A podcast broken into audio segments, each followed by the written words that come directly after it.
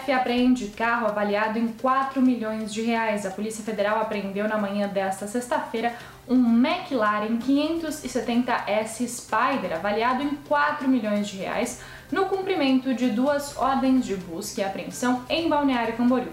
Também foram apreendidas duas motos, uma BMW avaliada em 70 mil reais e uma Harley Davidson avaliada em 80 mil reais. As ordens judiciais são da Justiça Federal do Mato Grosso.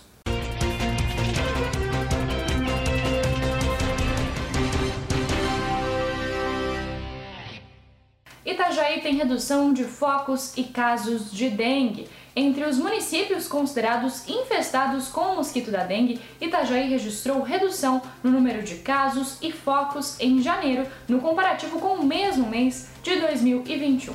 Os dados estão no Boletim Epidemiológico de 2022 sobre a situação da dengue no município, divulgado nesta semana.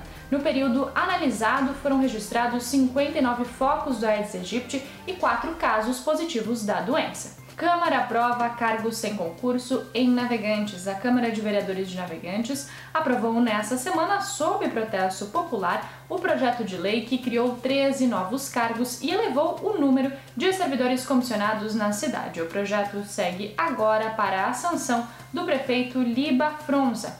A nova lei possibilitará a contratação de novos cargos de livre nomeação, sendo 10 chefes de gabinete e mais 3 cargos para funções gerais. Esses foram alguns dos destaques desta sexta-feira aqui na região. Você confere mais em nosso site diarinho.net.